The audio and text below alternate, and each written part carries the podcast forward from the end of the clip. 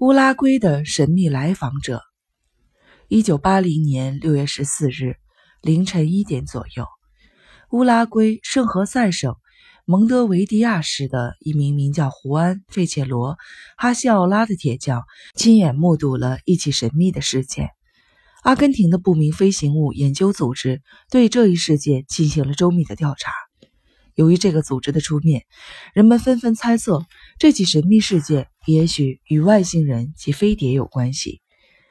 六十三岁的目击者胡安在利伯塔德市附近一个偏僻的地方拥有一个庄园，平时他就在庄园后面的房子里打铁做工。事发当时，他正躺在床上收听录音机，妻子睡在他的旁边。突然，外面传来了一种奇怪的声音。他便翻身起来去查看，这位铁匠的房子十分的简陋，房门上开着两扇小窗。当他从左侧的窗户看到门外有两个人在走动时，首先想到的是，可能是他的两个女儿回家了。正在对女儿们突然回家感到奇怪时，胡安忽然看清了，那是两个陌生人。来访者正好奇地盯着他刚刚打开的门灯。胡安后来意识到。那两个人凝视的好奇的目光，说明他们是有意让人们看到他的。就在这很短的时间里，胡安看清了他们是一男一女，男的站在前面，女的好像在说着什么。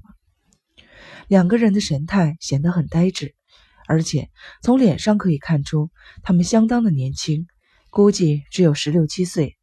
他们的身材比较高大，身体的各个部位比例正常。只是脸和手都是惨白惨白的，脸圆圆的，脖子比一般人瘦长些，头发短而卷曲，颜色极黑。两人的上额都有一套疤痕，像是一道很深的伤痕，位于两眉之间，一直延伸到头发里。疤痕的宽度约一厘米。他们的外貌相当的漂亮，看上去像是兄妹俩。他们的连裤服紧贴着肌肉，从脖颈一直套到脚部。胡安事后回忆说：“那件奇怪的连裤服真贴身，我甚至觉得他们是赤身裸体的一样。那套服装是浅灰色的，不发光，色调晦暗。乍一看，胡安还以为他们披着一身极纤细的兽毛呢。他们的肌肉要比一般人发达，男人的双臂。”胸部和双腿的肌肉都显得非常的壮实，而女子则有着苗条的身材。胡安说：“随后，那男子突然朝我走来，他走得很快，就好像我的双眼在暗示着他走进来一样。当时大门掩着，那男人用手将门推开，而在此之前，胡安已用力把门顶住。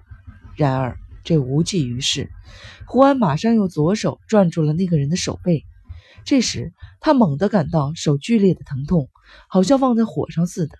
胡安说：“当时我同他奋力的搏斗，不让他进来。奇怪的是，当我的手被烧得生疼的时候，也感到那个人推门的劲儿小了。于是，我用力的往外推门，把门关上了。使我感到困惑不解的是，他们把我的手烧伤后就离去了。当调查人员询问他那只手的感觉的时候，他回答说：“当时那股热量来得极快，他尚未抓紧那个人的手，手就痛得缩了回来。当时目击者的妻子正躺在床上等丈夫从外屋回来。她说：‘我躺在床上，并没有感到很不安。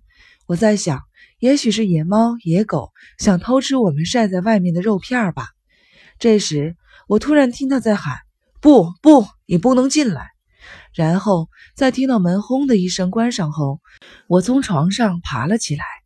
当时我还以为他把动物赶走了，于是我朝饭厅走去。当我看到他痛苦地把手夹在腋下的时候，我吓坏了。他对我说的头一句话就是：“有两个年轻人想进来偷东西。”我查看他的手时，发现上面都是很红的小点儿。后来我开门朝外看去。但什么也没有看见。当晚，夫妇二人都没有睡着。天亮以后，他们报了警。